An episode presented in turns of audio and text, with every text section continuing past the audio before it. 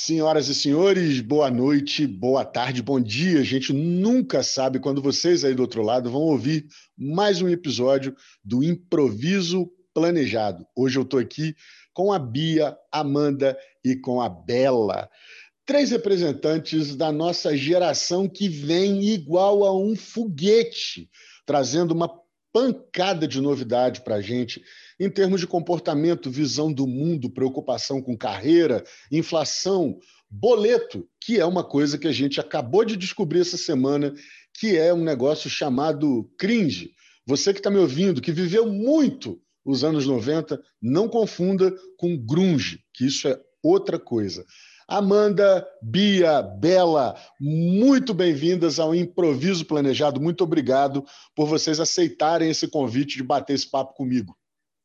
Obrigada a você, Marcelo. A gente agradece. A gente que agradece. Ah, não, tem que agradecer no final, vocês não sabem o que ainda está por vir. Muito bem, minha gente, eu resolvi convidar essas três figuras pelo seguinte. A internet tem dado a oportunidade de a gente acompanhar prodígios. Inclusive, a gente está gravando numa quinta-feira. Eu faço questão de, às vezes, gravar a data, porque exatamente o que a gente discute hoje pode ser que não tenha a menor importância daqui a alguns segundos, em função da velocidade com que as coisas acontecem e a velocidade maior ainda com que as notícias chegam para nós. Essa geração é responsável por mostrar para a gente que idade não é tão documento. Eu mesmo tenho entre meus alunos um jovem de 22 anos que ficou multimilionário aos 18 no mercado de investimento de trade. Hoje, ele continua investindo e tem um próspero negócio de ensinar as pessoas, do alto dos seus 22 anos, como ganhar dinheiro pelo trade. Se vocês procurarem pelo Google, não vai ser mais raro achar gente com 15, 16 anos fazendo negócio com cada CNPJ gigante, faturando muito, inclusive com ações listada na Bolsa de Valores. É por isso que eu, um adulto, completando 50 anos nesse fatídico 2021, tenho a honra, o prazer e o desafio de conversar com uma galerinha que tem muita ideia na cabeça, atitude e um futuro, uma vida inteira pela frente. Galera, vamos lá. Eu botei pergunta no meu Instagram, as famosas caixinhas de perguntas, e eu quero começar com uma pergunta simples, singela que colocaram lá. As pessoas são mães que fizeram essa pergunta e me chamou a atenção do porquê que isso talvez tenha sido a preocupação delas. Mas eu quero ouvir de cada uma de vocês, não tem ordem para falar, é tranquilo, tanto da Bia quanto da Amanda quanto da Bela. Como é que é a figura de Deus para vocês? O que que Deus representa nessas vidas tão intensas que vocês têm e tão breves ainda? Vamos lá, quem que vai ser a primeira a falar sobre isso? Bom, acho que eu posso começar. É, eu nunca fui muito assim ativa na igreja, né? Tipo, nunca fui muito de ir na igreja, não tive costume. Eu estudei em colégio católico a vida toda, mas não é um colégio que assim exige que a gente siga uma determinada religião e impõe determinadas doutrinas e tudo mais. Mas sempre foi um colégio católico. É, eu fiz primeira, eu fiz catequese, fiz primeira comunhão e crismei em 2019. Hoje eu sirvo em dois ministérios na minha igreja, então isso me deixa muito próxima de Deus, assim. E desde 2019 é, eu só fui aproximando assim espiritualmente, né, de Deus. E a visão que eu tenho dele é que ele é realmente, assim, eu acho que a fé hoje é o que move as pessoas, sabe? Independente da fé em Deus, a fé em outras religiões, né? Não posso falar muito de outras religiões porque eu não tenho tanto conhecimento sobre, igual eu tenho da religião católica, né? Que é a minha religião. Mas assim, a visão que eu tenho de Deus é que ele é uma força superior que pode mover montanhas e que faz o homem também mover montanhas. Às vezes o, o homem, né, a gente pode interpretar é, as vontades dele e acabar fazendo coisas em nome dele é, de uma forma errônea, sabe? Mas eu acho que em grande parte é o que faz o mundo girar. A religião hoje em dia é o que faz o mundo girar, é, junto com o dinheiro, mas eu acho que eles andam bem juntos ali, né, na minha humilde opinião. E eu acho que Deus, assim, é uma força superior que me dá força para acordar todo dia. Bacana. Que, só para a gente entender aqui, vou, vamos botar a regra, fica mais, mais fácil para a nossa audiência depois, como é mais gente é, falando, fica mais fácil de saber. Quem foi que mandou agora essa opinião? Vamos lá? Ah, foi a Bia, desculpa, gente. É bom a gente falar na cidade também, assim? É legal, Bia. Você está em que ano? Qual idade que você tem? Qual time que você torce? Vamos lá. Eu estou no segundo ano do ensino médio, tenho 16 anos, eu faço 17 esse ano, então sou de 2004, aí da geração Z mesmo, não estou nem no limbo entre milênio e geração Z, sou geração Z. E eu sou meio Flamengo e meio Galo, assim, por causa dos meus pais, né? Não vamos entrar muito nesse mérito. Tá certo. Boa. Quem vai agora? Amandinha ou Bela que vai falar para gente sobre esse tema? Eu posso falar, se vocês quiserem. Claro, vamos lá, Bela, manda a letra aí. É, eu sou a Bela, eu tô no segundo ano do ensino médio também. E eu tenho 16 anos, o time que eu torço é o Galão da Massa, né? Mas, enfim, é, essa questão de Deus, é, eu sempre tive uma relação muito próxima com a igreja por conta da minha família. Minha família uhum. é muito católica, sempre foi, todo mundo. Eu brinco até um pouco com eles que a gente tem descendência espanhola, eu falo que é, ah, esses espanhóis, esses espanhóis. Mas, então, por conta disso, eu sempre tive uma proximidade muito grande com a igreja, eu sempre ia nas missas, então, mas o que eu senti mais a proximidade de Deus foi quando eu crismei, que aliás foi com a Bia, e que eu sempre tive uma, sabe, uma visão quando eu era mais nova de Deus. Tipo assim, eu sabia que tinha um Deus, mas eu não sentia Deus. Por quê? Porque eu tinha as coisas muito abstratas, assim, eu não entendia direito. Depois que eu crismei, eu consegui sentir Deus na minha vida, sentir a presença dele, ele, tipo assim, no mundo, sabe, ao meu redor. E igual o que a Bia falou, eu acho que Deus é fé. E, assim, não tem muito mais o que falar, né, por mim. E é isso, assim. Maravilha, Belinha. E você, Amandinha, como é que é essa pegada de Deus para você? Oi, gente, eu sou a Amanda, eu tenho 16 anos, vou fazer 17 esse ano, e também estou no segundo ano do ensino médio. E eu sou cruzeirense, tá? A única que é cruzeirense. Mas... Oh, tem, tem, diferença, porque eu, sou, eu sou Flamengo, então nós, estamos juntos aqui nas diferenças. É. Vamos lá, mas diga lá, minha querida. Mas também não é só o Cruzeiro que eu sou bem diferente das meninas. Quando, tipo assim, a, as duas, elas tiveram uma, uma trajetória um pouco parecida, porque ano passado elas fizeram crisma juntos, né? Uhum. E eu, minha família sempre foi católica, só que a gente não é...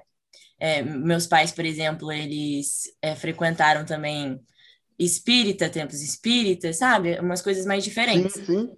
Só que ano passado eu, eu sempre fui muito, tipo assim, eu não tinha uma cabeça certa do que eu do que eu, eu, sab, eu sei, eu sabia que eu acreditava em alguma coisa, só que eu não tinha uma cabeça certa, tipo, uma, uma coisa certa na minha cabeça do que era. E aí, ano passado, eu resolvi entrar na Crisma. As meninas fizeram em 2019, aí eu fui fazer em 2020.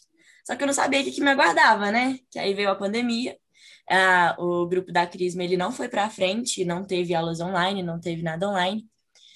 E aí isso daí me afastou um pouquinho da igreja, só que eu continuo acreditando fortemente em Deus. Só que é isso, assim, eu não, eu não coloco, tipo, um rótulo, assim, sabe? Porque as meninas, por exemplo, elas sempre frequentaram muito bem a igreja e tal. E eu nunca fui tão próxima igual elas, entendeu? E eu acho que o ano que eu ia ficar mais próxima era o ano passado, porque as, o jeito que as meninas contavam da Crisma era uma coisa, tipo assim, um sentimento surreal. E aí eu e mais umas duas, três amigas minhas resolvemos entrar, só que não foi para frente, né? Só que eu acredito que, assim, depois quando acabar a pandemia, eu vou procurar de novo, talvez no terceiro ano, para poder ver se eu me encontro de novo. Mas é isso. Legal, legal. É, nesse ponto aqui tem uma convergência, e isso é importante. E, meninas, uma coisa que, é, é que eu quero deixar claro para vocês: não há nenhum juízo de valor, embora o risco do juízo ele sempre ocorra o tempo todo.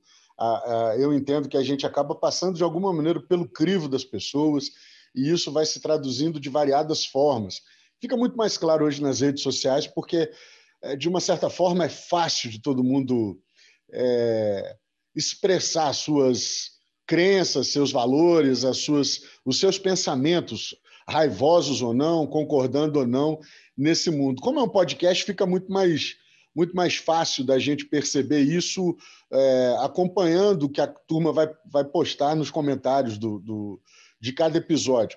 Mas, de toda forma, é, essa pegada me leva para uma outra pergunta para vocês. Como que vocês hoje, é, e mais uma vez, sem ordem de resposta, como é que vocês hoje lidam com preconceitos e com preceitos em relação a essa diversidade de pessoas nas suas mais variadas é, é, manifestações de personalidade. O mundo já não é mais tão fácil de entender, existe tanta sigla e tanta letra para se referir às pessoas, e como e sem a gente aprofundar muito na é, é, é aqui nas identificações, né, ou nas, nas rotulações, enfim, é, como que vocês lidam com isso? Como é que é a cabeça de vocês em relação a essa diversidade? Antigamente a gente tinha basicamente é, religião, futebol, família, e hoje em dia tem comportamento, carreira. Diz uma estatística, meninas, que 65% das pessoas que estão hoje na primeira série, elas vão trabalhar em profissões que ainda não existem. Então, essa diversidade toda, essa manifestação de mudança contínua que a gente está vivendo, como é que é isso na cabeça de vocês? É fácil de aceitar e difícil de compreender? Ou a compreensão ela, ela não é tão importante quanto o respeito? Como é que é essa questão da diversidade em todos os termos, tá, gente? Religião, ter ou não ter um time, ser ou não ser casado, querer ou não querer uma profissão definida já logo depois que vocês terminarem o ensino médio. Como é que é essa diversidade na cabeça de vocês? É, eu posso, posso falar. Vamos lá. Mas, é, eu sou a Amanda, tá, gente? Mas é o seguinte eu acho que muitas pessoas acreditam que nossa geração é muito cri-cri-cri. Eu já ouvi tanto isso, principalmente nas é redes mesmo, sociais. É. Muito. É que nossa geração gosta muito de, tipo assim, é meio que extravasar demais, entendeu? Só que eu não acredito muito isso, isso, geração mimimi, exatamente, Bia. É, e, eu, e eu não acredito muito nisso, por mais que, assim, tem extremos, a gente nunca pode falar generalizando, só que eu vou generalizar, generalizar aqui porque não tem como falar de todo mundo, né? Mas, enfim, é, eu acredito que a nossa geração, ela mudou muito a cabeça de muitas pessoas, e isso é um impacto, não importa, tipo assim, como, se vai ser um impacto positivo, se vai ser um impacto negativo, ou um impacto que não muda em nada, só que com certeza mudou muita coisa. E eu acho que, assim, é, o que falam, por exemplo, ai, mas agora tudo é questão de racismo, agora tudo é questão de homofobia. Não é tudo. A gente tem que começar a pensar que tem muita coisa estruturada dentro da nossa cabeça que a gente não, não pensa que aquilo tem um significado por trás, entendeu? E eu acho que, falando como, como uma menina de 16 anos, né, numa geração Z, a gente está tentando é mudar isso. As pessoas começarem a perceber que, tipo assim, tem coisas que a gente fala que tem uma coisa envolvida por trás que é muito maior, entendeu? Eu acho que as meninas vão concordar com o que eu falo, porque é uma visão, tipo assim, da nossa geração mesmo. Show de bola, Mandinha. Quem vai agora? Bela, Bia? Ah, eu posso ir. Galera, só a Bia que tá falando aqui. É, eu acho que é isso mesmo que a Mandy falou, né? Ah, gente, quando a gente chama a Amanda de Amandinha, de Mandy, é tudo apelido de Amanda, tá? Igual eu de é Bia. É, a nossa geração, ela cresceu num mundo muito mais livre que os nossos pais cresceram, da mesma forma que os nossos pais cresceram num mundo muito mais livre do que os nossos avós cresceram. E eu espero que os meus filhos cresçam num mundo muito mais livre é, do que eu cresci. E assim, eu não tô reclamando é, da minha vida, não tô reclamando da geração que a gente vive, mas o fato é, O mundo já andou muito, mas ele ainda tem muito para andar. Ainda tem muito racismo, e nem é racismo velado, como muitas pessoas falam que tem no Brasil. O racismo no Brasil não é velado, muito pelo contrário, o racismo no Brasil é escancarado. Machismo no Brasil é escancarado. A gente pode falar do Brasil porque é o país que a gente vive, é o país que a gente mora, é o país que eu nasci, eu sou brasileira, eu cresci no Brasil, eu vivi aqui a minha vida toda. Então eu tenho total propriedade para falar de como é a vida de uma mulher no Brasil. Então, eu acho isso muito interessante, porque eu penso, o que, é que eu posso fazer para mudar o meu país? O que, é que eu posso fazer para melhorar o mundo? Para deixar o mundo um pouco melhor do que quando eu cheguei nele, sabe? Só que uma coisa que acaba englobando nisso tudo é a geração anterior. Por exemplo, a gente tem um presidente que fala que a nossa geração é mimizenta, que é tudo mimimi. Como que alguém fala isso de uma geração que traz pautas tão importantes pautas como feminismo, como racismo, como a homofobia, a questão das siglas, né, que o Marcelo provocou no início da pergunta, é, de como que é engraçado isso, como surgiram tantas, vou colocar nichos, eu não sei se é a expressão correta, na comunidade LGBT, que começou como LGBT, aí foi LGBTQIA a mais, então tem várias siglas dentro disso, e como é interessante ver que dentro dessas siglas tem vivências e vivências diferentes, porque tem muita diferença entre um gay branco de classe alta para um gay pobre, preto, é, da periferia. É, então, é assim, essas nuances dentro da nossa sociedade são muito interessantes. Eu vou dar uma de Jô Soares, sem querer te interromper e já te interrompendo. Quando, quando você fala dessa diferença, você está falando da percepção social é, e sem querer colocar palavras na sua boca e nem na boca de ninguém, eu quero só entender uma coisa. Que você está falando, por exemplo, é, uma pessoa branca, nível, uma classe social, no caso financeira, elevada e gay, ela tem uma ela teria uma aceitação, é, ao menos aparente, muito maior do que uma pessoa é, da, da da etnia, de etnia negra, pobre, é, com, com uma é, educação formal de nível baixo, teria uma, uma recusa muito maior, teria um preconceito sobre essa pessoa muito maior. Seria isso? Eu não sei se dizer se a aceitação é, entre os dois, pela questão da é, homossexualidade, seria diferente, mas eu acho que, por exemplo, é um homem branco gay, ele a única coisa que ele sai dos padrões de que a nossa sociedade está acostumada, né, da família tradicional brasileira, é ele, é ele ser gay, ele gostar de homens. Já o negro, ele tem que lidar com o racismo, ele tem que lidar com esse preconceito a mais, porque a gente vive numa sociedade homofóbica e racista, então ele tem que aguentar ser um gay preto, então ele sofreria racismo e homofobia. A homofobia já é um negócio super pesado, super destrutivo e mortal mesmo. É, diversas pessoas morrem todos os dias pelo mundo todo por homofobia, por um ódio gratuito das pessoas, é, sendo que a única coisa que essas pessoas estão fazendo é amando, amando pessoas da mesma sexualidade, do mesmo é, sexo, né? E eu acho que um gay, uma, um homem gay negro, ele teria que lidar ainda com a questão do racismo. Então, seriam dois preconceitos e ainda tem a questão de se ele for periférico, querendo ou não, é, tem a questão de que tem um preconceito com periféricos dentro do Brasil, sim.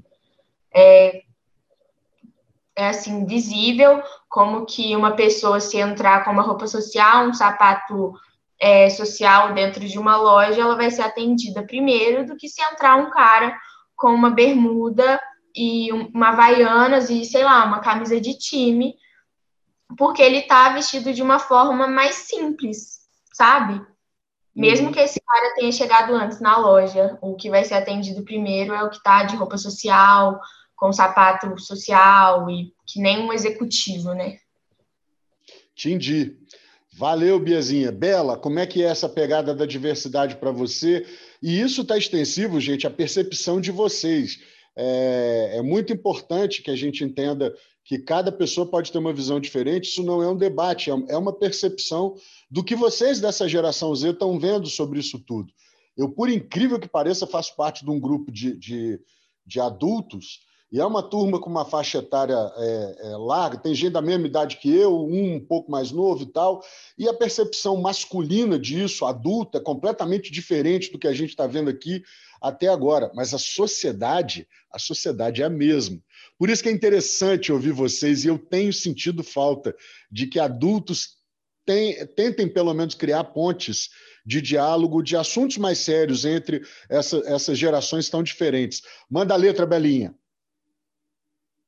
Então, gente, é, como as meninas falaram, concordo muito com tudo que elas falaram, tudo, tudo, tudo. E nessa pegada de diversidade, eu vou falar um pouco do que eu escuto muito de pessoas de gerações mais antigas.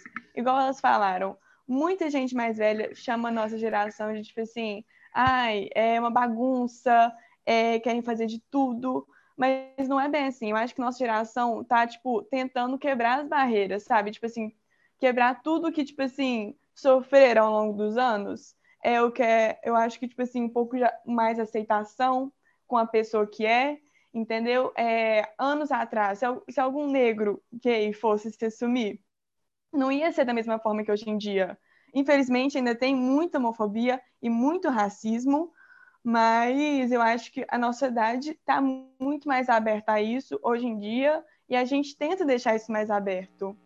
E, e eu acho que é mais isso, assim, igual também religião. Antes, muitas. Uma família, por exemplo, uma família católica, o filho tinha que ser católico. Agora não. Muitas pessoas, muitos pais deixam os filhos escolherem qual religião eles querem tomar. Se eles querem catolicismo, judaísmo, é, islamismo, o que seja. E eu acho que isso é muito importante, porque com isso eu espero muito que o que essa geração nossa está fazendo dê muito certo, porque eu não quero que, por exemplo, eu escuto muitos pais falarem: ah, eu não quero que meu filho seja gay, por exemplo, porque eu não quero que ele sofra. Eu não quero que isso seja uma coisa que eu tenho que me preocupar quando eu for mãe, entendeu? Eu não quero que meu filho seja gay porque eu não quero que ele sofra. Eu quero poder falar assim: meu filho pode ser gay, pode ser o que ele quiser, porque eu não quero me preocupar com ele sofrer uma opressão por ele, tipo assim, demonstrar o que ele realmente é. E é isso, mas assim. Maravilha, maravilha. Muito obrigado, meninas, por esse é, momento de sinceridade e de coragem também de vocês colocarem para fora a, as opiniões de vocês a respeito de, desse, desse tema. E aí entra um negócio que eu quero perguntar para vocês, é, que é talvez seja prematura a pergunta, dada a, a falta de experiência de vocês ainda no mercado de trabalho. Mas é importante saber o que, que vocês já enxergam ou já pensam sobre essa questão. Como é que vocês enxergam hoje, da onde vocês estão, já sendo desafiadas a pensar, pô, daqui um ano, daqui um tempo, eu, eu vou fazer uma escolha que não precisa ser para a vida toda, mas ela vai é, começar a definir o início da minha vida profissional e é, que aí eu, aí eu já estou falando né, do, do, do, último ano do ensino médio tudo mais, que já começa a, a questão da faculdade já ficar é, ali na frente, né, já vindo e já trazendo essa ideia de carreira. Como é que vocês estão enxergando hoje, gente? A, a pergunta é dupla. A primeira, eu quero ouvir de vocês como é que vocês estão enxergando o mundo do trabalho. O que, que vocês pensam, o que está passando pela cabeça de vocês nesse momento de fazer para descolar uma grana daqui a um tempo. É, e, em seguida, eu queria que vocês falassem um pouco da visão de vocês do papel, de como vocês enxergam isso enquanto mulheres, vendo em que mulheres profissionais que vocês já, já têm na cabeça, já acompanham, ou eventualmente de vez em quando ouvem falar que chama a atenção de vocês. Como é que está isso na cabeça de vocês hoje?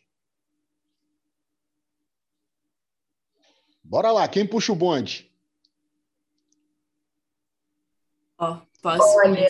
Ah, vai, Bia, perdão. Pode ir, mande, pode ir. Tá.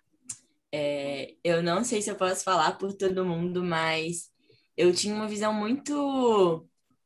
Assim, era clara, mas ao mesmo tempo era muito pequena do que eu poderia ser quando eu cresci. Porque é, quando a gente é criança, querendo ou não, a gente tem cinco, cinco tipos de profissão na cabeça, né? Medicina, é, direito, sabe? Umas coisas assim que engloba essa parte da, é, da nossa vida. Só que, é, como veio a pandemia, assim, eu falo que eu, eu me achei, eu, tipo, eu achei que a pandemia me afetou muito em relação à escolha, a minha escolha quando eu for formar. Porque é, a gente perdeu uma parte de, tipo assim, que o pessoal, ano passado, ano retrasado, ano passado até no início do ano, mas ano retrasado principalmente, eles tiveram na nossa escola, né, que eu estudava, que a Bia estuda ainda, de ir conhecer de perto como que funciona cada tipo de profissão. Porque eu tenho na minha cabeça até hoje, infelizmente, que existem só aqueles cinco tipos de profissão e eu não consigo me encaixar nesses cinco tipos. Eu ainda tenho uma visão tipo assim, tá, eu quero medicina para ser rica, entendeu? Alguma coisa nesse sentido. Só que não é isso que tipo eu penso assim, a longo prazo, é isso que vai me fazer feliz, entendeu? E agora falando, respondendo a questão da mulher, eu acho que assim, é, o que mais, realmente, o que mais me dá medo, Marcelo, é pensar sobre gravidez. É uma das coisas que mais me dá medo, porque eu, eu, eu acho que assim, agora eu posso falar para a maioria das mulheres. Para você, uma mulher que pensa no futuro, ela sempre fica pensando, não posso engravidar cedo porque a o que pode acontecer depois que eu engravidar são riscos que pode, tipo, eu posso perder minha carreira, entendeu? Então eu fico muito assim, tá, eu quero ter filhos, eu quero muito ter filhos, mas quando que eu vou ter? Se eu sei que, tipo assim, por exemplo, se eu quero fazer medicina, eu vou ter que ficar seis anos estudando para depois conseguir, um, talvez, um, alguma coisa que eu consiga fazer e aí sim começar minha carreira. Só que aí eu já vou estar na metade da minha, tipo assim, né? Metade da minha perspectiva de trabalho. E aí, como que fica, tipo, essa questão dos filhos, entendeu? O tanto de notícias que eu vejo de mulheres que é, ficaram grávidas e que perderam o emprego, e mesmo com é, esse, porque, né, para quem não sabe, né, o governo, ele ajuda nessa parte. Ele dá aquele, eu não lembro como é que chama, mas é um tempo...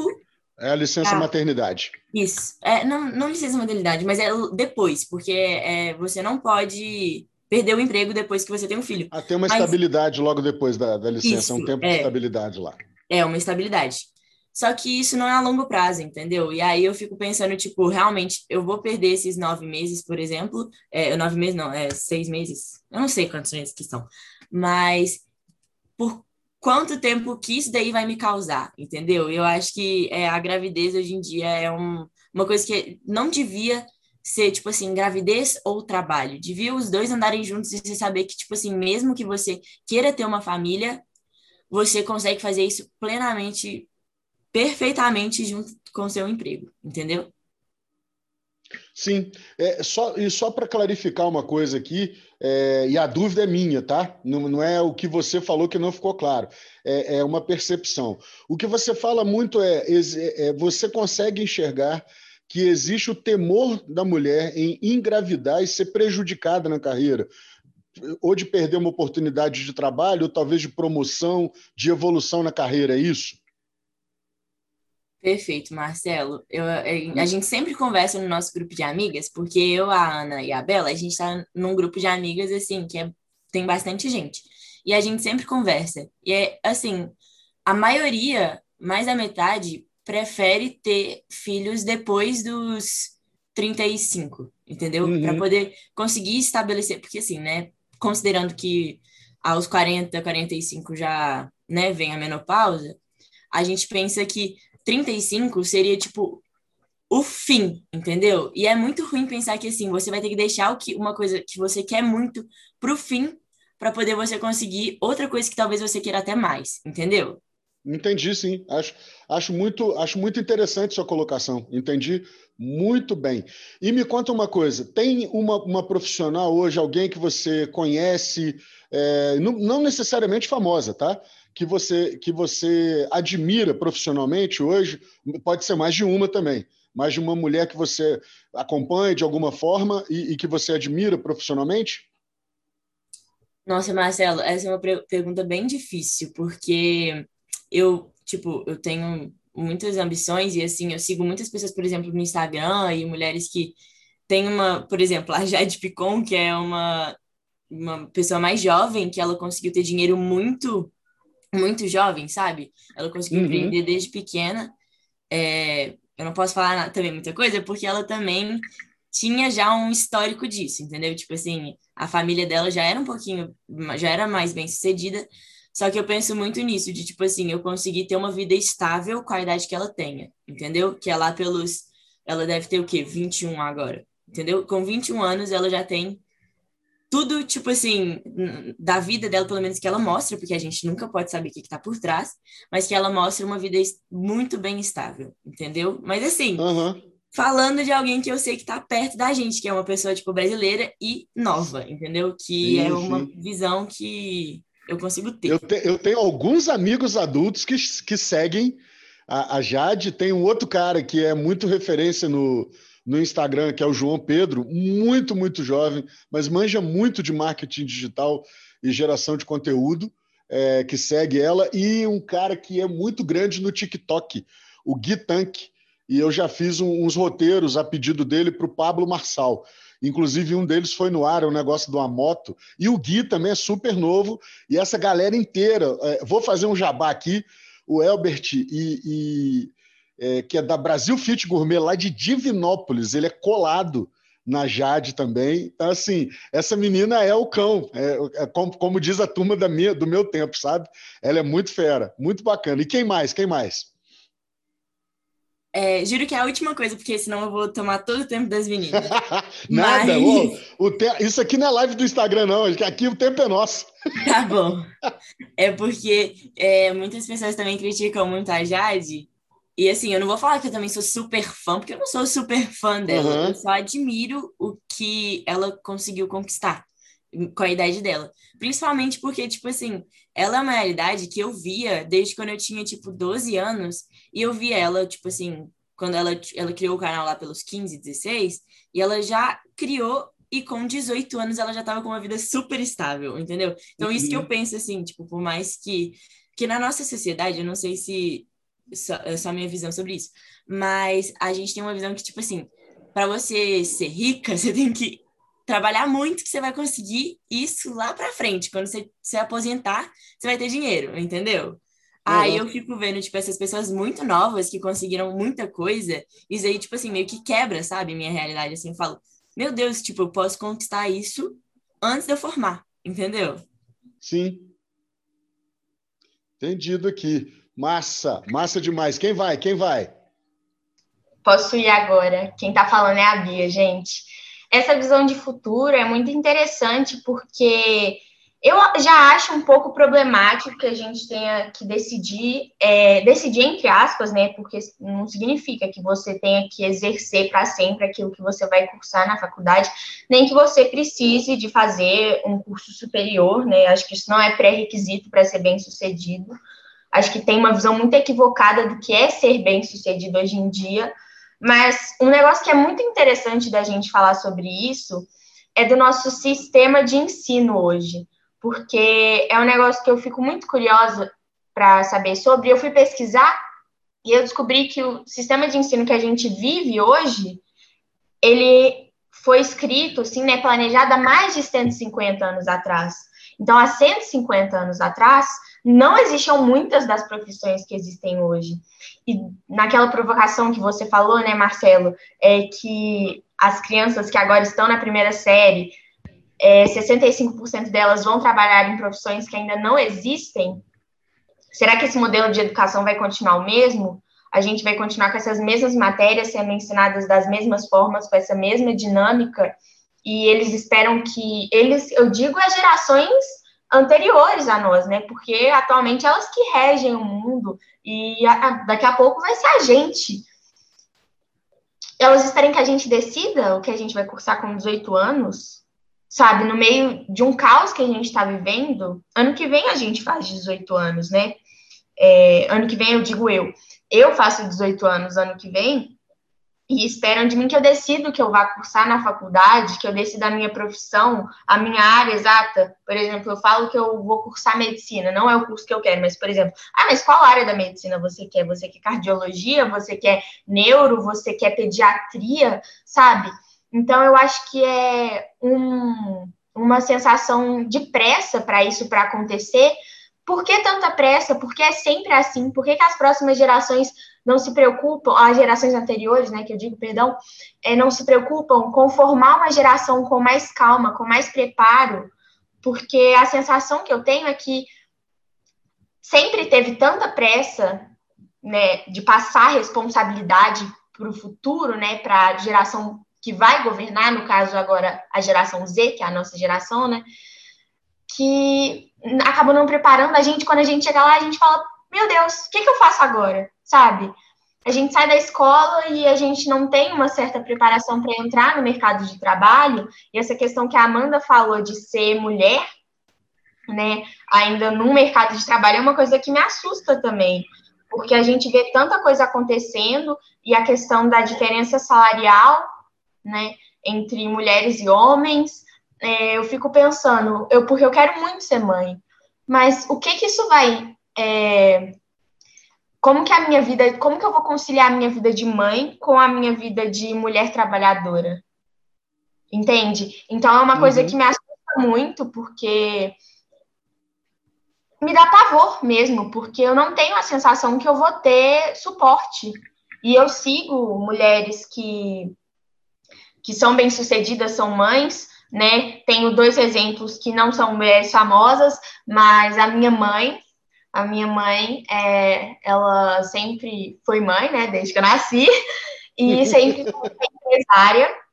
Ela trabalhava com eventos, ela fazia eventos, e ela era ótima no que ela fazia. Eu cresci vendo o que ela fazia, ela fazia com muita maestria, conseguia conciliar a vida de empresária e a vida de mãe perfeitamente. E a minha professora de educação física, que ela chama Paula Busato. Quem quiser seguir no Insta, gente, ela é personal também. Ela é formada em educação física e ela também é personal. E ela é mãe, é, deu à luz, inclusive, há poucos meses aí do segundo filho. E é muito interessante, porque ela sempre foi uma professora muito presente, ela sempre incentivou muito as alunas dela, tipo, meninas, não, não deixem ninguém. Isso eu repasso sempre que eu posso, se tiver alguma menina, alguma mulher alguma menina mais nova, né? Porque eu acho que eu só tenho é, moral para falar com uma menina mais nova, né? Porque se uma mulher mais velha me ouvir falar, vai falar o que, que essa garota acha que sabe da vida. Mas não deixem ninguém falar que vocês não conseguem fazer nada. Porque tudo que, que um homem pode fazer, as mulheres também podem fazer sangrando. Então, isso é muito interessante. Olha! É uma visão. É uma visão bem provocadora, né? Porque. Muito, e eu gostei. É, é um negócio Legal. bem engraçado, porque a gente fica chata, né? Quando a gente se descobre feminista, né? A gente entrando assim para esse lado do feminismo. Nesses últimos anos eu fui ouvindo cada vez mais, né? Nesses últimos anos, porque graças a Deus o movimento feminista está chegando cada vez mais para as meninas quando elas são mais novas. E eu fui ouvindo isso cada vez mais e eu escuto que eu questiono muito, que eu levo tudo muito a sério, que é problematização demais, que a gente fica mas a gente fica chata quando a gente começa a perceber o quão apertadas são as amarras, e aí aos poucos a gente vai tentando se libertar delas, sabe?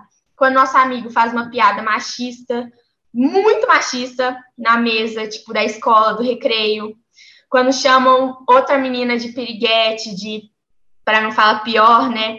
Uhum. E você fica brava à toa, porque, nossa, nem foi com você, o que, que você tá brava?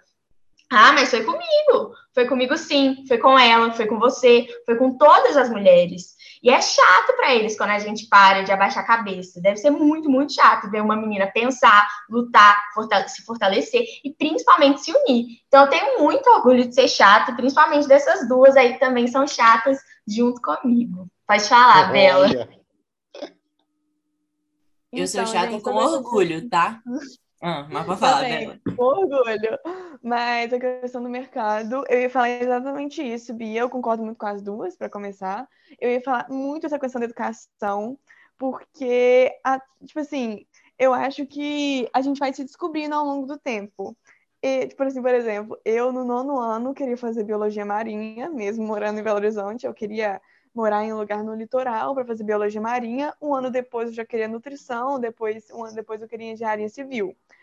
E eu acho que, tipo assim, eu nunca consegui. E só por curiosidade, nesse ano atual, nesse ano, nesse momento atual, sua cabeça está onde? Só por curiosidade. Então, eu vou chegar lá. Um minutinho. Olha lá, vambora, E vambora. Eu nunca, eu nunca, tipo assim, é, eu nunca consegui decidir, cada hora era uma área. E aí depois eu comecei a perceber que eu tinha um lado muito grande, tanto para exatas quanto para é, para humanas, mas eu era mais exatas, assim.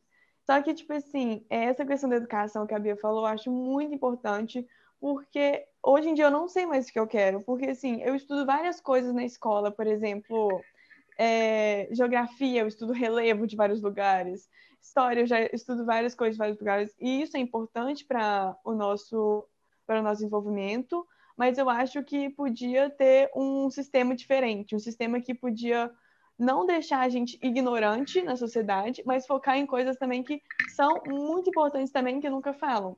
Por exemplo, lembro até hoje do dia que a Bia falou na sala assim: "Ah, é, eu tô, eu não, a gente está tendo que aprender isso e eu ainda nem sei como é que paga um boleto". Eu achei muito engraçado, realmente, assim, eu faço uma aula de educação financeira no meu colégio, porque eu posso escolher se eu quero fazer ou não. E tem várias coisas que eu nem sabia que existiam, como, por exemplo, diferença de impostos de renda e outras coisas que eu tenho que aprender a calcular, sabe? Então, acho que essa questão da educação podia, essa, tipo, esse sistema é muito importante que ele mude para a gente ter uma, não ficar tão ignorante em alguns pontos e também conseguir direcionar mais para o que a gente quer.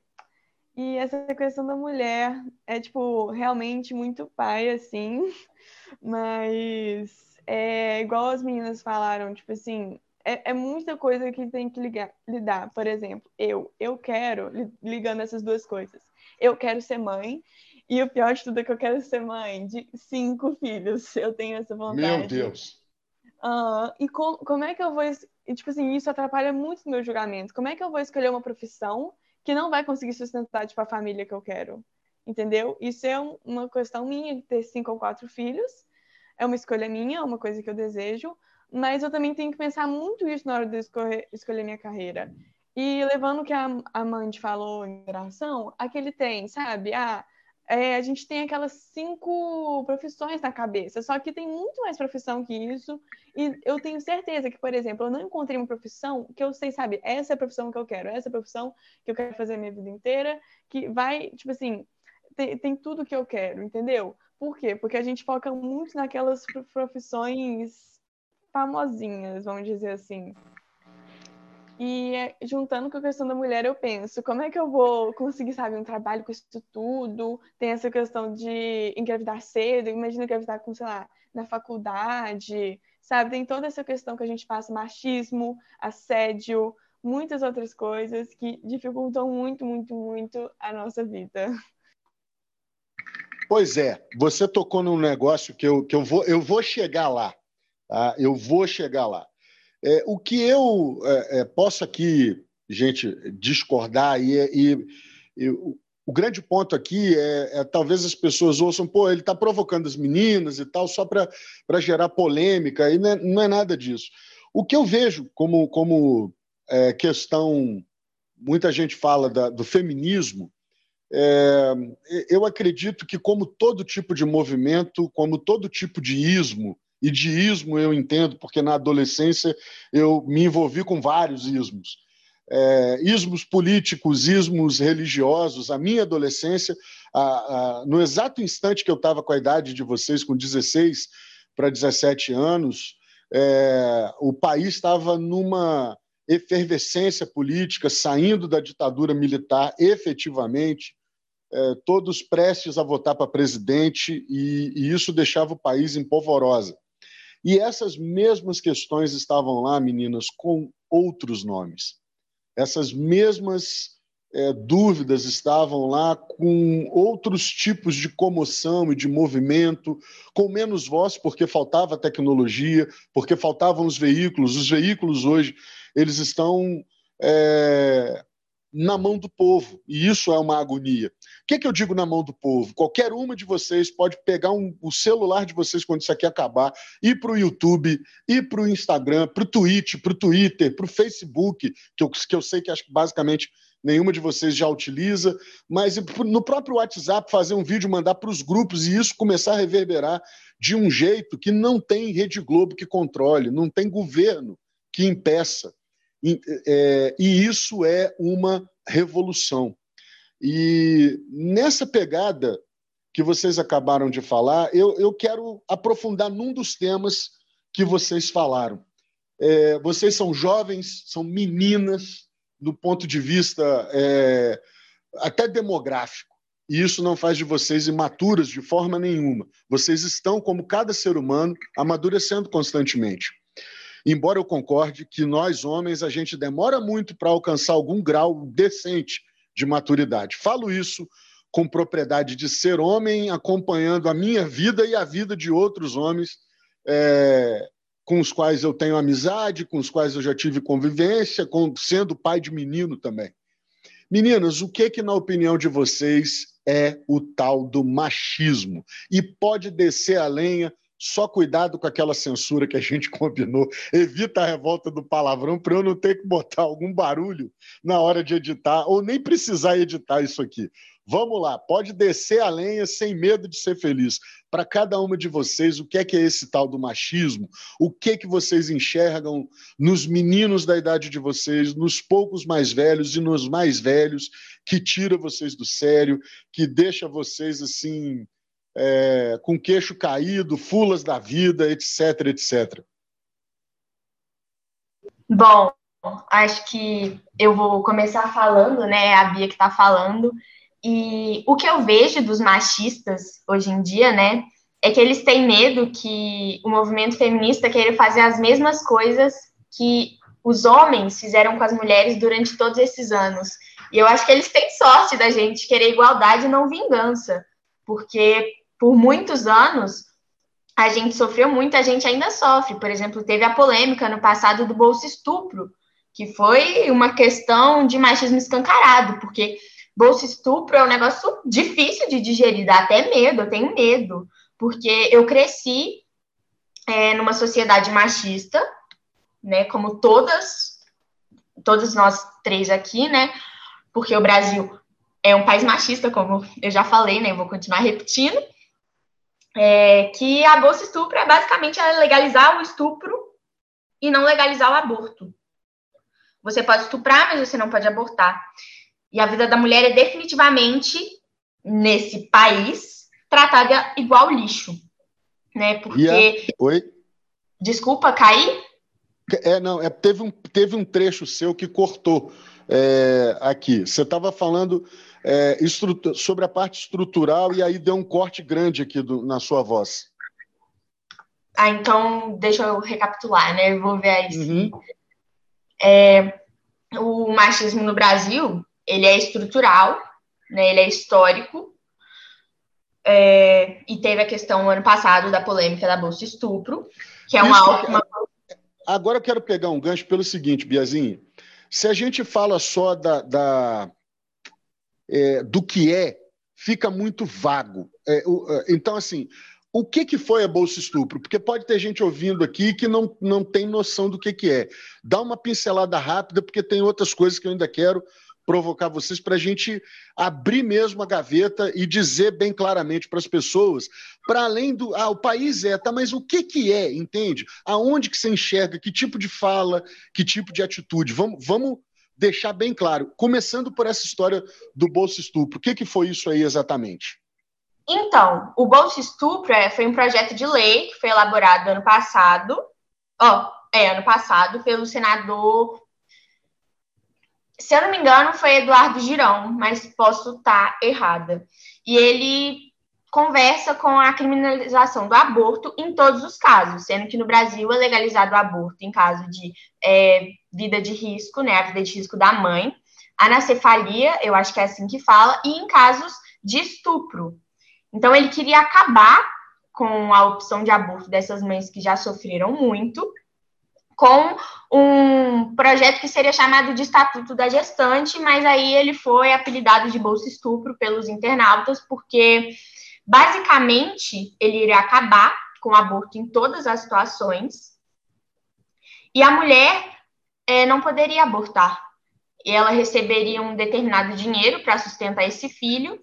Então, ao invés de criminalizar ainda mais o estupro, eles criminalizaram uma medida que acaba um pouco com o sofrimento, com o trauma das mulheres. Porque imagina você ser estuprado, você ser estuprado, você engravidar.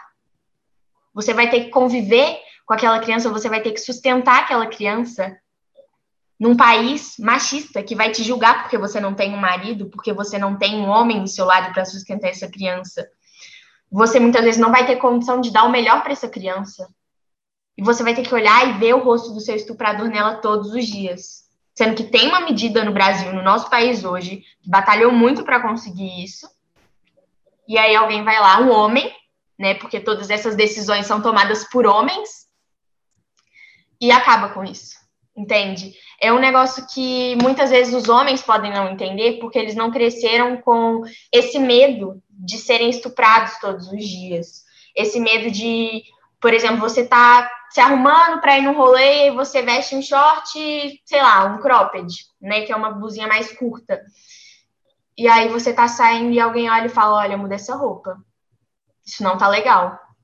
E pode ser que a pessoa mude, peça para menina, né, mudar, já aconteceu comigo, inclusive, peça para ela mudar por um medo dela ser estuprada ou por uma questão de achar que aquela roupa tá vulgar, que ela tá, pode estar tá provocando. Mas olha, o estupro, ele acontece, o abuso, né, o assédio, ele acontece há muito mais tempo do que a mini saia entrou na moda. Muito mais tempo do que o short e o cropped entraram na moda.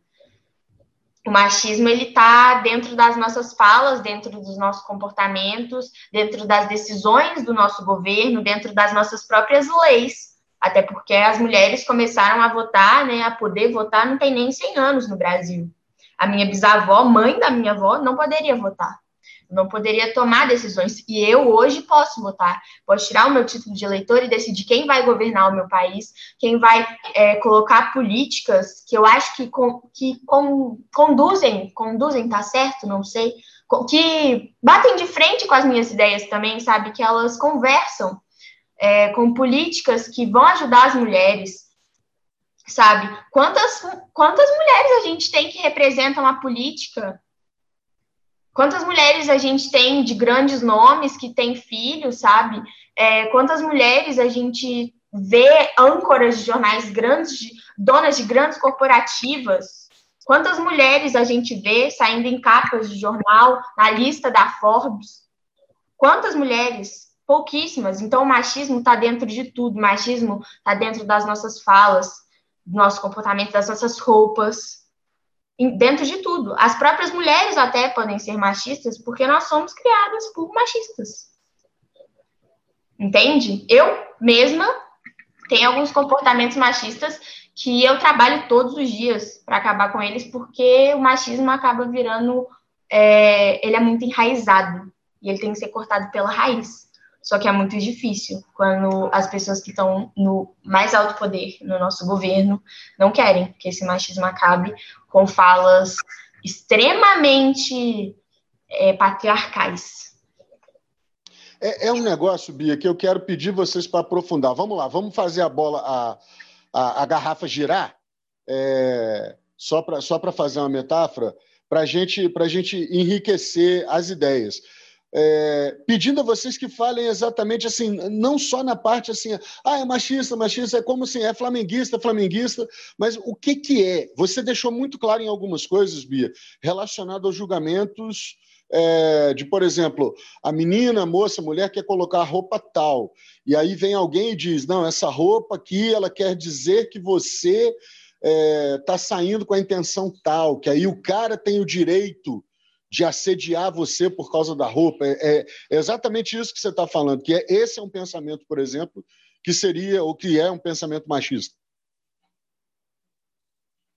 Desculpa, isso? não entendi sua pergunta, Marcelo. Você pode repetir, reformular? Lá, quando você fala da roupa, quando você uhum. fala da roupa, o julgamento pela roupa é, ó, não saia com essa roupa porque essa roupa o, o cara vai entender que você você tá lá dando mole para qualquer um. É, é, esse é um ponto. Esse é um pensamento machista.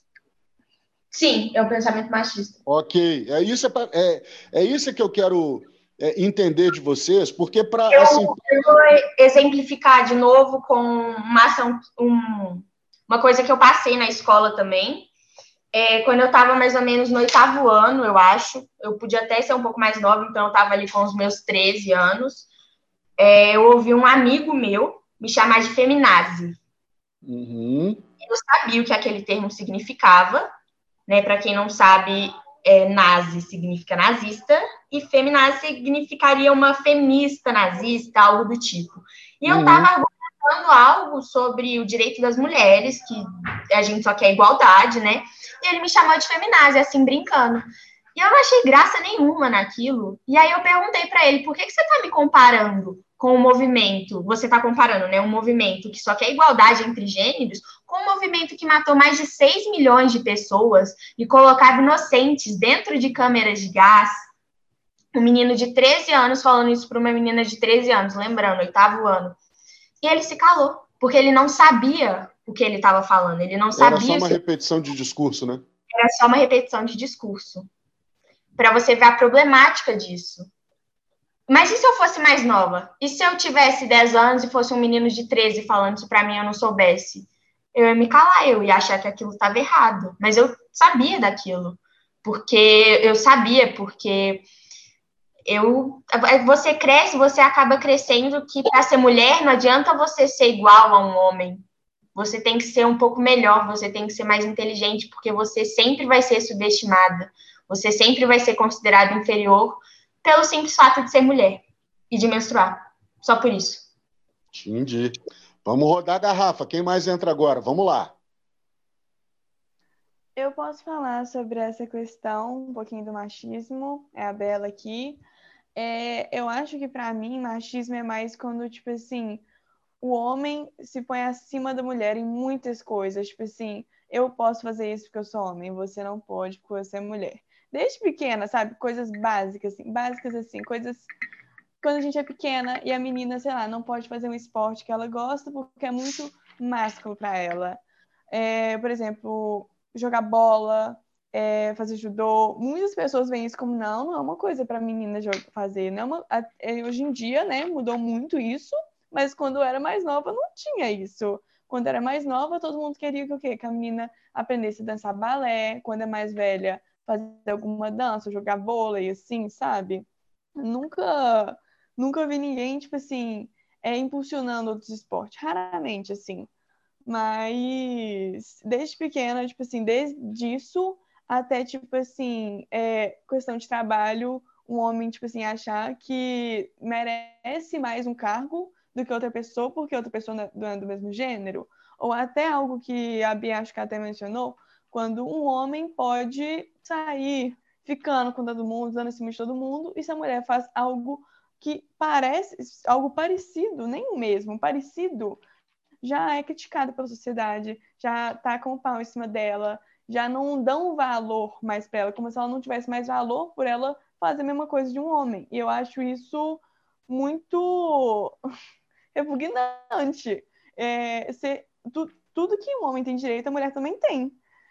E. Ai, tá entrando aqui. E eu fico muito, desde pequena, eu fico muito inconformada com tudo isso, assim, até que alguns aspectos, quando mais nova, a gente não entende, sabe? Tipo, a gente cresceu com aquilo, a gente pensa que é aquilo, assim. Mas quando você vai crescendo, você vai percebendo o quanto que o machista está dentro e outra coisa do machismo que eu até mencionei na minha fala anterior, eu acho que o assédio, quando uma mulher tenta é, chegar na justiça, é, denunciar, e aí os homens falam, ah, é muito mimimi, mulher só quer tirar dinheiro de homem quando denuncia, e isso me irrita profundamente, e eu acho que, assim, é, nenhum homem nunca vai saber como é, tipo, tá na nossa pele ser mulher. Você sair na rua é, para fazer algum esporte de noite e ter medo de ser estuprada, mesmo você estando de leg ou de short, tanto faz. E é, pode falar, Mandinha. Foi mal se eu te, te interrompi, que eu vi que você ia ligar o microfone. Nada, amiga, tranquilo. É, eu queria falar também que tem um canal, eu não lembro o nome dele, mas se você pesquisar no Google é, feminista contra ativista dos direitos dos homens. É um canal que ele debate é, inteiramente sobre isso. Ele pega. Oi. Oi? Sputniks é o nome do canal. Isso. O nome do canal é Sputniks. Isso. Ele pega pessoas com visões completamente diferentes e colocam para poder discutir. Aí é, eu comecei a querer saber mais sobre o que, que é isso, o que, que são ativistas dos direitos dos homens, que na minha cabeça não entrava. Eu li um pouco, por mais que ainda não entre, é, eu entendo que tem uma cabeça que eu acho que assim, que é o maior que vai contra as, tipo assim, essas ideias feministas, não é o sentido de tipo assim, a gente precisa dessa igualdade. Eles pensam, por exemplo, esse cara do ativista dos direitos dos homens, ele pensa que, assim, os homens sofrem muito mais. Eu não tô tirando essa ideia de que homens sofrem. Eu tenho certeza, igual a Isabela falou, que a gente não pode, por exemplo, fazer futebol porque é um esporte muito masculino pra gente. E assim como os homens também não podem fazer balé porque é um esporte muito feminino para eles. Isso daí é outra coisa que, tipo assim, outra discussão completamente diferente, sabe? São coisas que com certeza tem um impacto em ambos os gêneros, só que vai muito além disso. Não so, isso daí é uma questão, tipo assim, que quando combate, tipo assim, entre si, a gente vê que tá dos dois lados. Só que o feminino vai muito além disso. A gente, eu, por exemplo, eu faço vôlei todos os dias, o meu treino acaba é, lá pelas oito e eu volto para casa a pé, por mais que seja dois quarteirões. É muito pouco, muito pouco, gente. Eu, eu, muito pouco que eu preciso andar.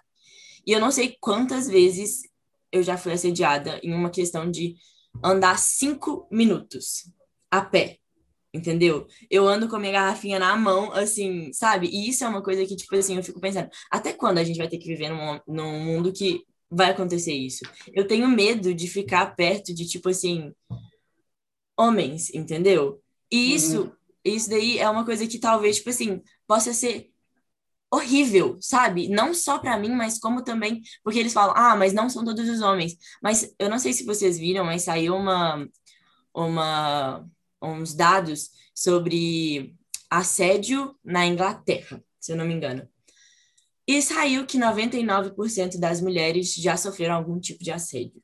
Então, tipo, não são todos os homens, mas são 99% das mulheres, entendeu? Essa é a diferença. Uau! Que treco brutal, gente.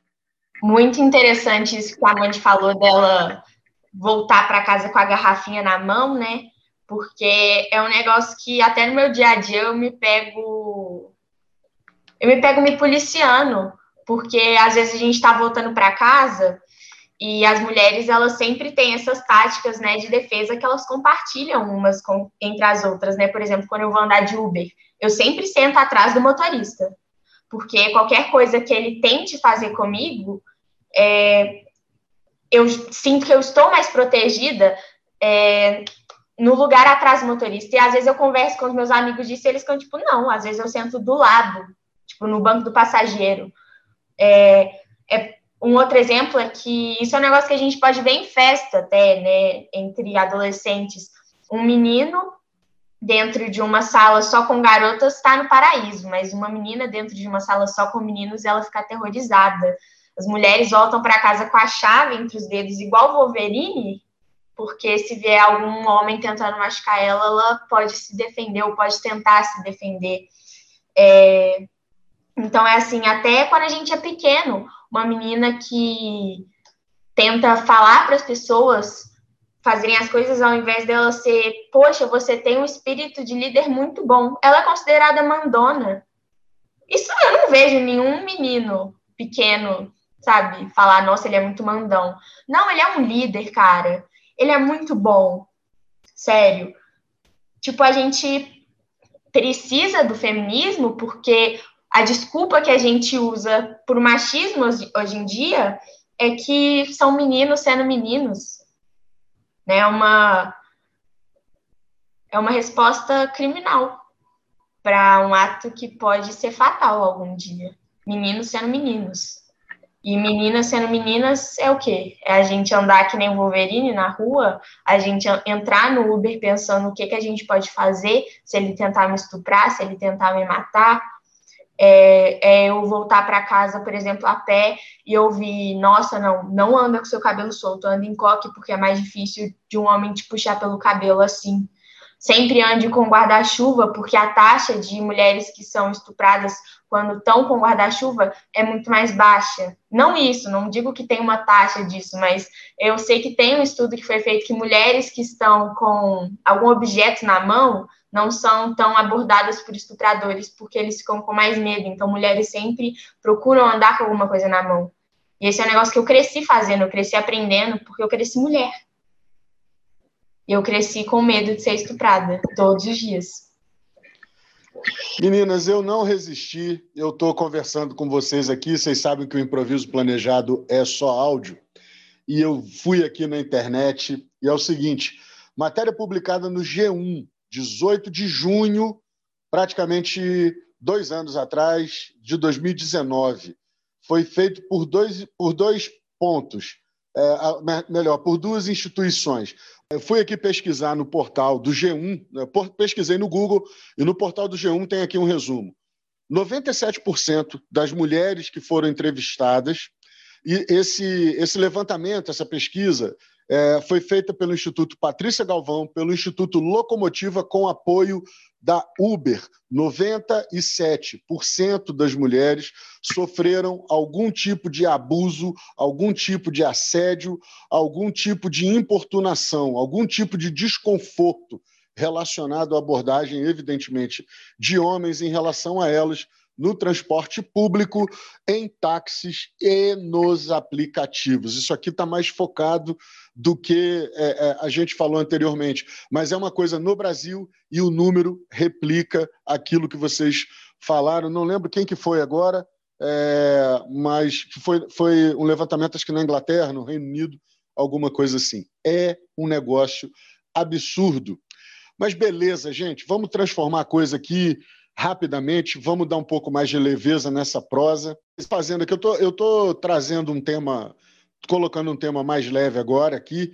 É, as três colocaram o desejo de ser mãe, apesar de todos esses desafios, apesar das incertezas com relação à carreira, apesar é, dessa questão é, do fantasma, eu, eu diria assim, para usar um, eu não sei se é mais moderno, tá, gente? Apesar do que eu, até o Harry Potter apareceu no negócio do cringe, mas assim, eu percebi que se a gente fosse fazer um desenho dessa questão do assédio, da possibilidade da importunação, de qualquer grau que seja em relação à, aproximação de um homem é, é, é, numa, numa rua, num, numa balada, né, no rolê, como vocês falam, a, talvez a figura do dementador fosse a mais correta para simbolizar esse tipo de ameaça.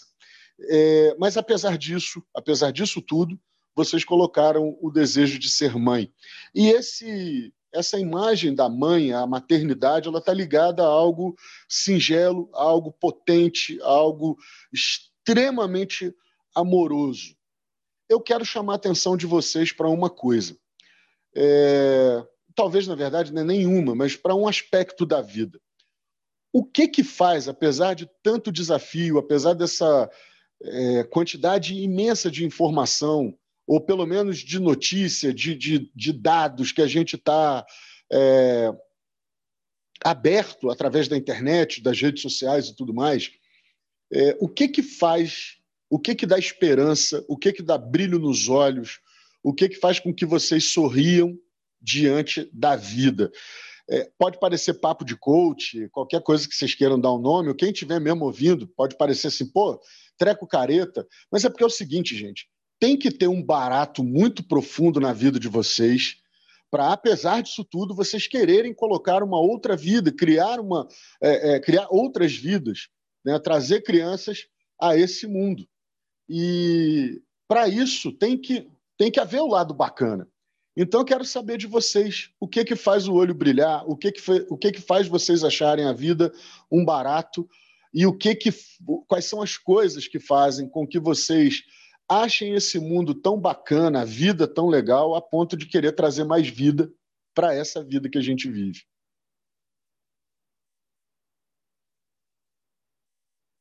Oi, gente. É que foi, foi uma pergunta, pode falar. É, é porque eu tô pensando aqui mais ou menos, mas é porque quando você falou isso, eu só consigo lembrar de um vídeo que eu vi esses dias no Twitter. É... Tá picando? Não, tá não. Para mim tá ótimo aqui. Ah, tá. Então tá. É, eu vi um vídeo esses dias no Twitter que era, tipo assim, uns meninos jogando bola, pequenininhos, deviam ter, o quê? No máximo uns 10 anos. E um deles parecia ter algum problema. E aí, toda hora, o mais alto, assim, do time pegava a bola de basquete e, tipo assim, dava na mão do pequenininho e ajudava ele a dar uma cesta, só para ele ficar, tipo assim, sabe, participar assim do time. Eu não conseguia uhum. explicar falando, mas tentava inteirar ele no time porque ele não estava conseguindo, tentava ajudar ele a fazer uma cesta. E assim, uma criança pequena, sabe? Tipo assim, ela podia estar, sei lá, pegando a bola e assim, nossa, eu vou fazer uma cesta aqui para deixar minha mãe orgulhosa, deixar meu pai orgulhoso, fazer um ponto aqui pro meu time. Mas não, ele estava dando a bola de basquete no meio do jogo para o colega dele que não estava conseguindo fazer a cesta, entendeu? E isso me deixou assim, isso, tipo assim, me deixou com o coração muito apertado. Além disso, é, tipo assim, quando as pessoas que a gente não conhece, mas tenta ajudar a gente, sabe? O amor, tipo assim, é algo muito católico que muitas pessoas pregam, né? Muitas pessoas fazem, mesmo não sendo católicas, é o amor pelo próximo, quando, tipo assim, eu tô precisando uma. Eu tô na rua, não sei, perdida, ou o que aconteceu comigo nos Estados Unidos, que os meu ônibus ia sair de turismo, né, com as meninas que eu viajei, e eu tava, faltava um minuto para ele sair, eu tava longe, assim, porque minha sacola tinha rasgado, tinha dado tudo errado, eu tava passando muito, muito mal, e eu ainda não tinha almoçado. Aí eu lembro que eu falei assim, moça, por favor, você pode agilizar o pedido, porque o meu ônibus vai sair. Ela parou o restaurante inteiro, falou assim, não, ela precisa, ela precisa pegar o ônibus ali, ela tem que ir embora. Ela fez de tudo para ajudar eu, tipo assim, para me ajudar a chegar mais rápido, sabe? Porque eu tava precisando, e ela nem me conhecia. Eu era mais uma cliente para ela. E isso, sabe, tipo assim, eu sei que são coisas bobas, mas, sabe, me deixam muito feliz, sabe? E isso e muitas outras coisas que, assim, eu não consigo pensar agora, mas de cara eu pensei nessas duas coisas com certeza, assim. Massa demais, adorei. Quem mais? Quem, quem vem para a roda? Vamos embora. Eu acho interessante que hoje em dia é, eu tenho muitas amigas que não têm esse desejo de ser mãe, sabe? Mas eu pessoalmente tenho e muito. Meu sonho, assim, é ter um filho, porque eu sinto que, que, que ele vai completar a minha vida, sabe? Eu não acho que você precisa de ter um filho, de ser mãe para ter a sua vida completa, muito pelo contrário. Mas eu, Ana Beatriz, Bia, sinto que eu, eu quero ser mãe, eu quero ter a sensação de ser mãe, de ter um ser criado dentro de mim, de criar alguém, sabe? Porque eu sou uma mulher forte porque eu fui criada por uma mulher forte. Eu vi a minha mãe passar por todos os obstáculos que eram colocados na vida dela e ela, assim, com a cabeça erguida, com o queixo lá em cima e o ombro para trás e firme. E eu quero ser isso para alguma garotinha um dia, sabe? E eu sei que ser pai, ser mãe, é pular de um avião sem paraquedas, cair no chão, não morrer, levantar e fazer o jantar para seus filhos.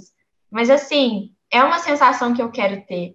É, um, é uma coisa que eu quero acordar e eu quero ter aquelas pequenas pessoas ali perto de mim, porque eu não sei, eu tenho a sensação que crianças são subestimadas, sabe? Tem aquele perfil no Instagram que é dito por uma criança, um negócio assim, que são pérolas de criança, de crianças que crianças falam.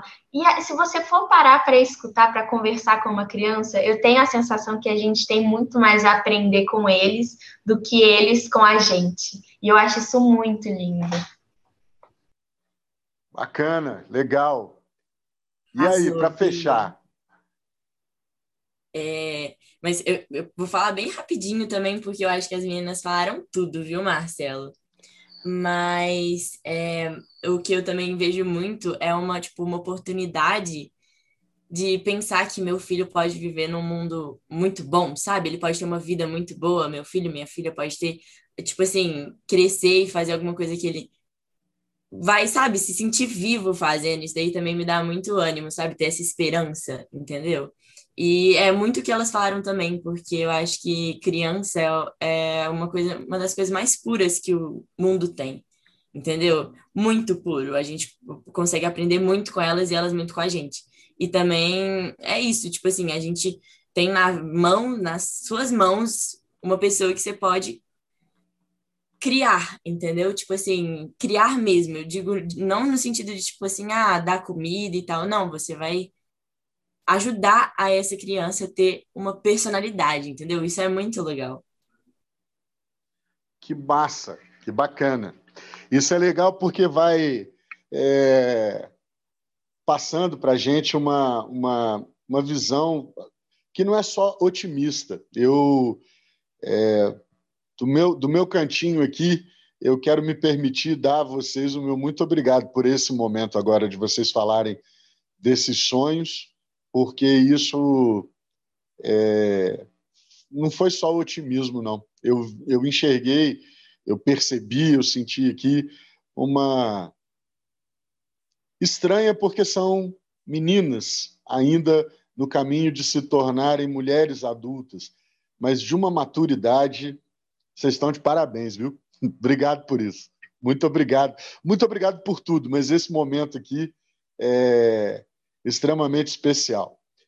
Então, mulherada, vamos conversar aqui um negócio. É... Uh, eu vejo, eu percebo em vocês uma, uma, uma porção muito grande de, de atitude, uma certa indignação que talvez seja muito comum da idade, é verdade, e, e infelizmente a gente perde um pouco dessa inquietude dessa indignação com o passar do tempo. Eu digo infelizmente porque a gente acaba é, mudando, é, quer queira, quer não, a gente acaba abrindo mão de algumas coisas. O tal do pragmatismo vai, às vezes, inundando a gente, seja por necessidade, seja pela tal zona de conforto, seja por desilusões que a gente vive.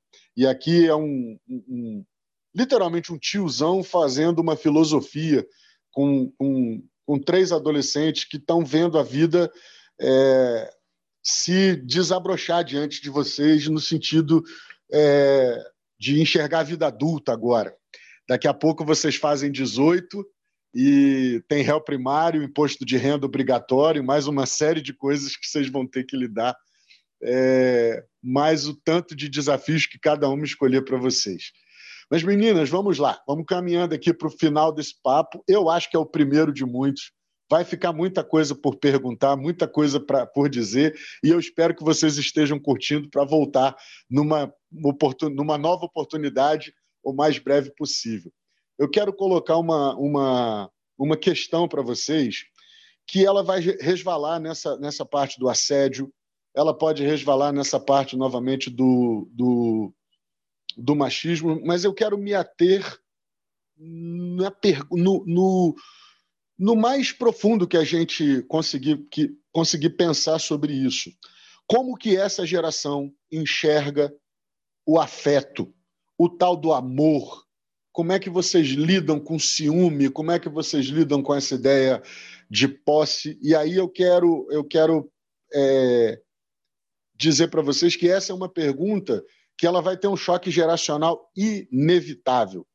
É, mas ela é necessária, porque tem muito julgamento também contido em relação a vocês, por parte nem só dos adultos, da turma da, que está caminhando para a meia idade como eu, mas até eu, eu enxergo, e isso eu enxergo de uma turma jovem aí. Vocês estão com, com 16 para 17 e tal, tem uma turma de 30, mas com, com um tanto de pedra na mão mas eu quero que vocês falem sobre isso dentro do conforto de vocês, dentro também dos limites que vocês sentirem, para não se, se expor de alguma maneira que depois sejam cobradas por isso. Isso é importante pensar também. Eu não posso ser responsável é, em não alertar sobre isso. Mas como é que vocês enxergam esses afetos? Como é que vocês enxergam é, os amores, os dissabores, as paixões, as ideias de amor que vocês, que vocês veem e que vocês sentem e que vocês estão vivendo é, nesse dia a dia, que faz parte também dos conflitos que chegam dentro da casa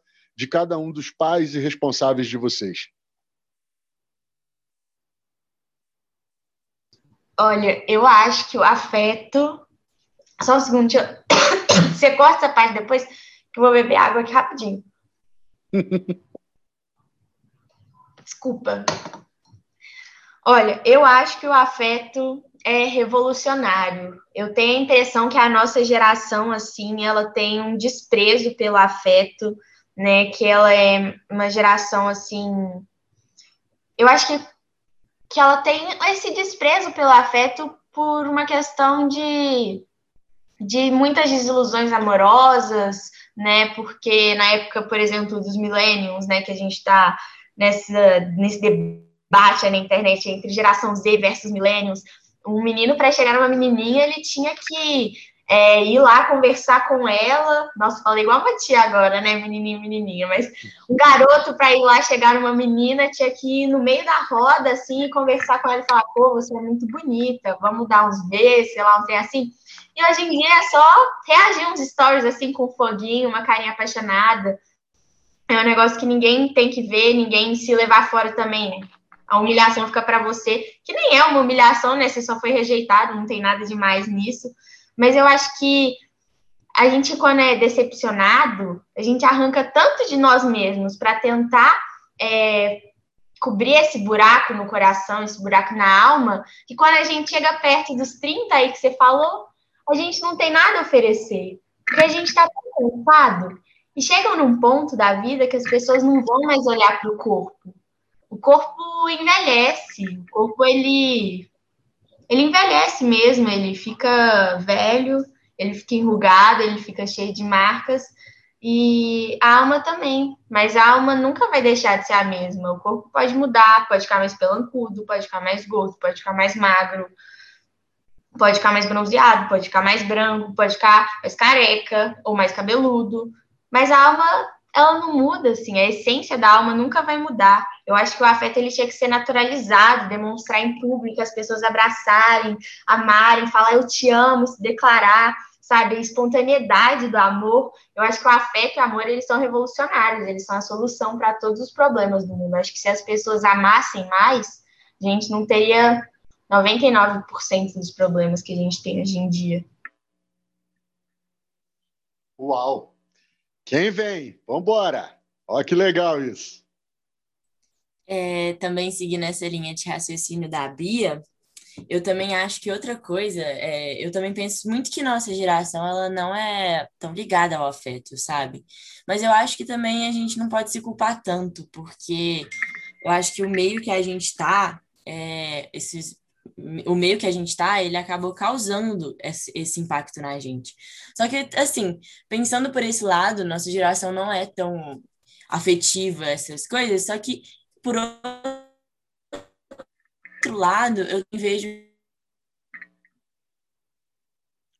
Oi?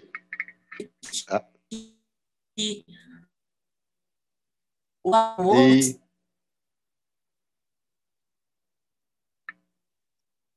Oi. Passar os dados sobre vídeo. Oi.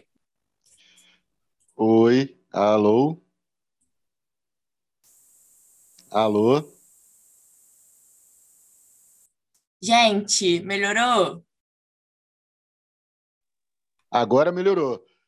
Melhorou? Agora melhor, melhorou. Agora estabilizou. Você pode, você pode colocar de novo, por favor? Onde que eu parei? É, praticamente a fala inteira foi, foi, deu uma cortada feia. Tá, então vou começar do início, pode ser? Claro. É, seguindo essa linha de raciocínio também da Bia, é, eu também concordo muito que nossa geração ela não é tão afetiva, não é tão amorosa, mas eu também acho que assim é muito por conta do nosso meio, sabe? Por exemplo, eu, eu acho realmente que assim a gente fala sobre revolucionário, a Bia falou bastante sobre revolucionário. Eu acho que o que a gente está passando agora é um momento revolucionário. A gente tá, tipo assim, durante as aulas de história, meu professor de, meu professor de história, ele sempre coloca, ele fala assim, Revolução Francesa, por que que foi uma revolução? Porque mudou tudo depois disso. E é a mesma coisa que está acontecendo agora. Depois dessa pandemia, tudo vai mudar. E eu acho que o jeito que nossa geração é, vai, tipo assim, vai impactar muito sobre isso, entendeu?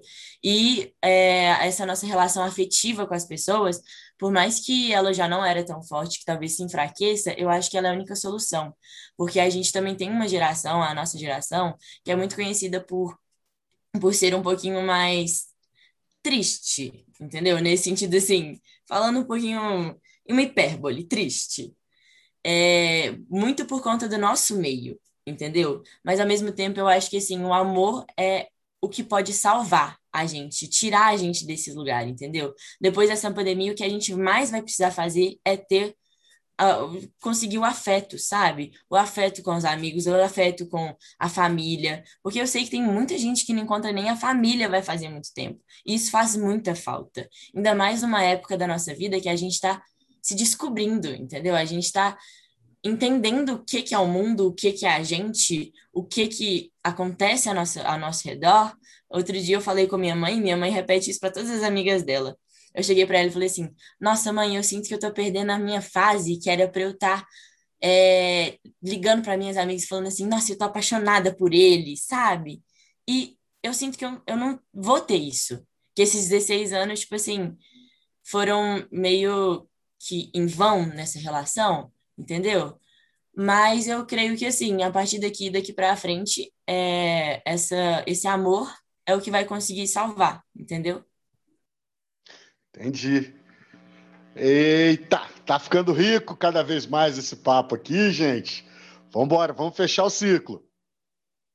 Ai, gente, eu sou muito culpada, que a Bela falando, eu sou muito culpada preocupada nesse aspecto de afeto, porque todo mundo me zoa, fala que eu sou muito, até me zoa até de carente, porque eu sou muito afetiva, tipo assim, porque eu consigo expressar meus sentimentos muito mais pelo, pelo gesto, pelo, tipo assim, é, do que pela fala. Então, eu sempre abraço muito. Por isso, tipo assim, eu nunca eu sempre, quando eu fico muito brava ou muito triste, eu, meu olho sempre fica muito cheio d'água, porque eu não consigo expressar por palavras, mas por gestos, assim, do meu corpo mesmo, abraço, tudo, tudo assim, desse jeito.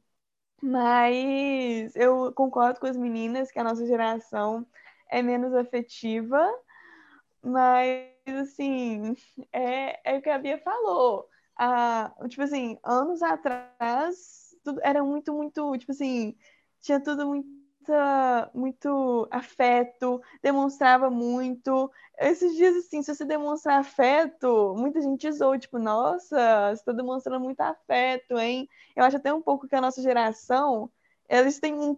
Eu falei isso quanto dia com minha amiga, que ela falou comigo, eu concordo com ela. Tem muito medo de se relacionar, tem muito medo de tudo, tipo assim, tanto que hoje em dia tem um. Primeiro você fica, para depois você ficar tá ficando com a pessoa para depois entrar num rolo de meses para depois ir para um namoro. É muito tipo assim, sabe? Eu sinto que é um medo enorme de se relacionar com alguém, entendeu? Mas é mais sobre isso, sim. Entendi. Meninas, eu quero dividir uma coisa com vocês aqui, porque é uma música que fala da minha cidade e é uma música que fala sobre exatamente isso que vocês estão dizendo. Só que ela foi batizada de Carta ao Tom 74. 74 aqui é de 1974. Esse tiozão que está conversando com vocês aqui tinha apenas três anos de idade. Eu quero que, com muito carinho, vocês recebam a letra dessa música, um trecho dela, na verdade. Rua Nascimento Silva, 107, você ensinando para Elisete as canções de canção de amor demais. Lembra que tempo feliz, ai que saudade, Ipanema era só felicidade. Era como se o amor doesse em paz. Nossa pequena, nossa famosa, perdão, nossa famosa garota nem sabia a que ponto a cidade turvaria esse rio de amor que se perdeu. Mesmo a tristeza da gente era mais bela, e além disso se via da janela um cantinho de céu e o Redentor. É, meu amigo, só resta uma certeza: é preciso acabar com essa tristeza, é preciso inventar de novo o amor. Quando ele diz aqui, meninas, esse rio de amor que se perdeu, ele está falando da cidade do Rio de Janeiro, em 1974, talvez um pouco antes, eu não sei. Mas o grande ponto é que essa sensação de que o amor precisava ser reinventado, essa sensação de que o amor era diferente, de que lá atrás, lá no passado, havia mais amor, isso é geracional. Claro que cada um de nós e cada uma dessas gerações vivem os seus dilemas, os seus problemas, os seus desafios. Eu lembro que a mulher que marcou minha vida, Dona Irene, minha mãe, ela em 74 era uma mulher desquitada. Levou muita paulada nessa, nessa coisa que se chama relacionamento amoroso e demorou anos até que a justiça brasileira conseguisse reconhecer o divórcio. Naquela época, tudo era mais complicado para a mulher. Eu vi a Bia falar, ouvi a Bia falar aqui sobre a, a visão que a sociedade tem sobre a mãe que não está acompanhada de um homem ali, junto a ela, junto com os filhos. É, se uma menina é, da geração Z tem essa percepção. Você faz ideia, a dona Irene, que era da geração, sei lá, geração M, geração L, vai saber. Minha mãe nasceu em 1937, mulherada. Então, eu não sei dizer, ela não era nem baby boomer, olha que loucura.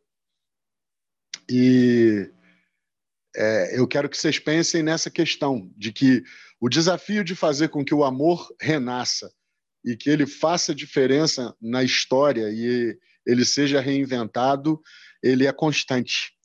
Talvez essa vivência ela seja ela caiba naquela metáfora que se faz, a única coisa constante na vida é a mudança.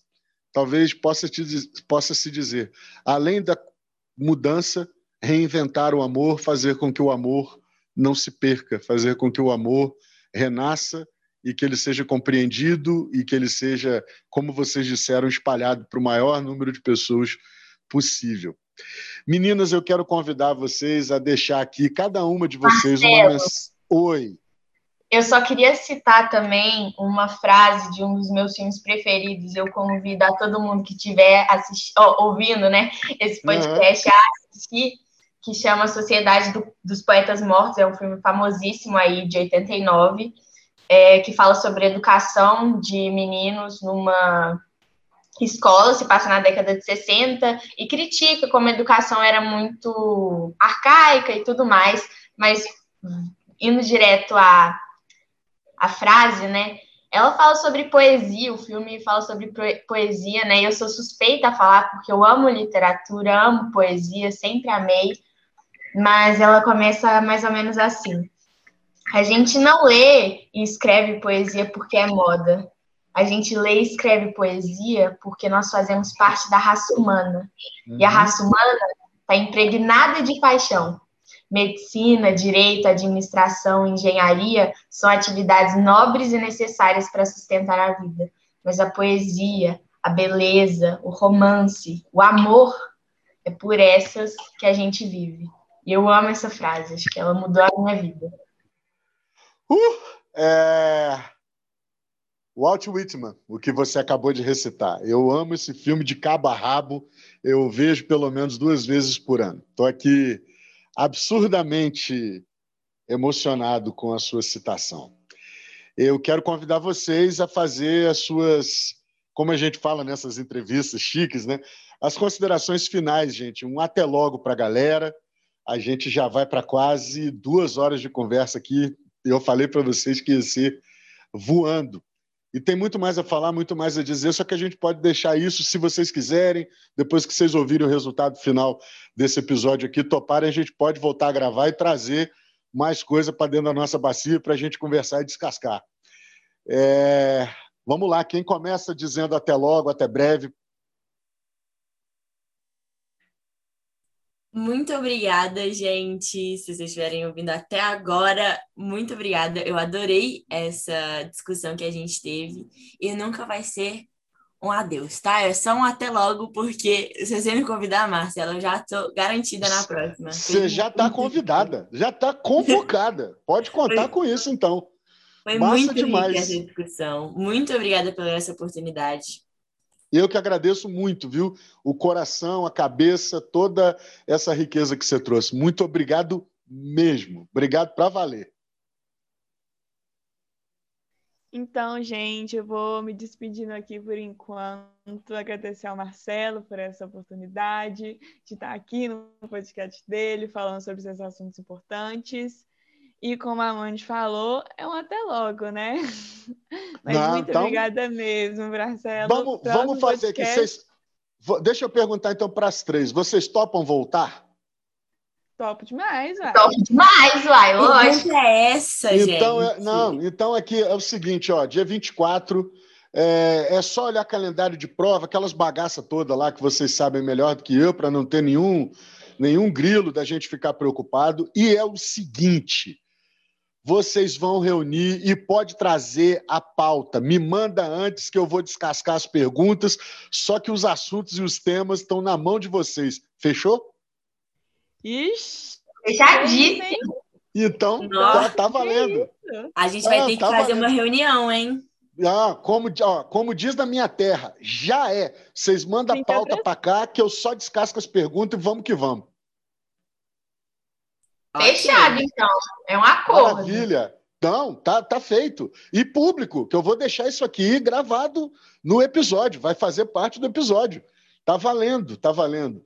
Meninas, muito, muito, muito obrigado. Eu vou devolver para a Bia o presente que ela deu, citando o Whitman de novo. Eu sou contraditório. Nó, eu engasguei aqui porque eu estou quase chorando. É...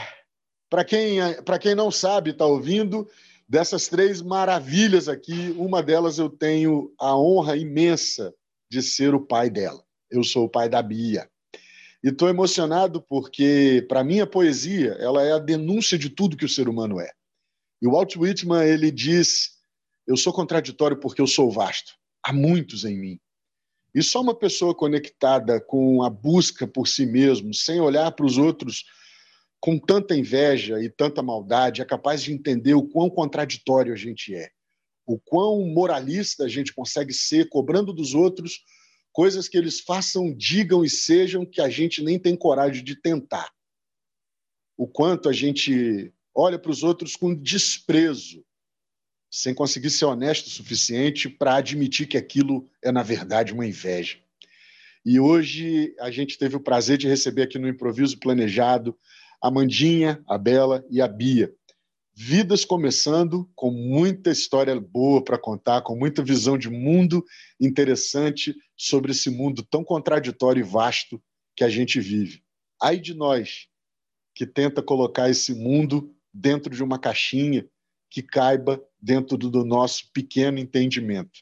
Por isso que conversas como essa, como essas para mim, são tão preciosas. Vocês me fizeram voltar em 1994, quando eu era líder de adolescentes, já com 23 anos, na Igreja Metodista de Pilares. Quanta coisa boa eu ouvia dessa garotada e quanto disso enriquecia minha vida naquele momento.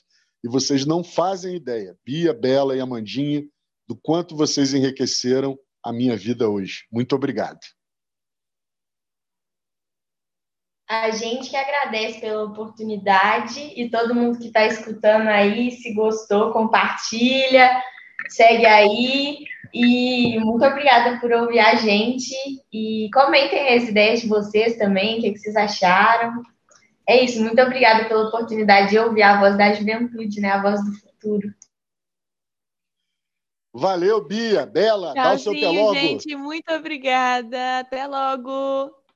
Valeu. Obrigado demais, Amandinha. Tchau, tchau. Bela, obrigado, Tchauzinho. obrigado, Bia. Beijo, gente.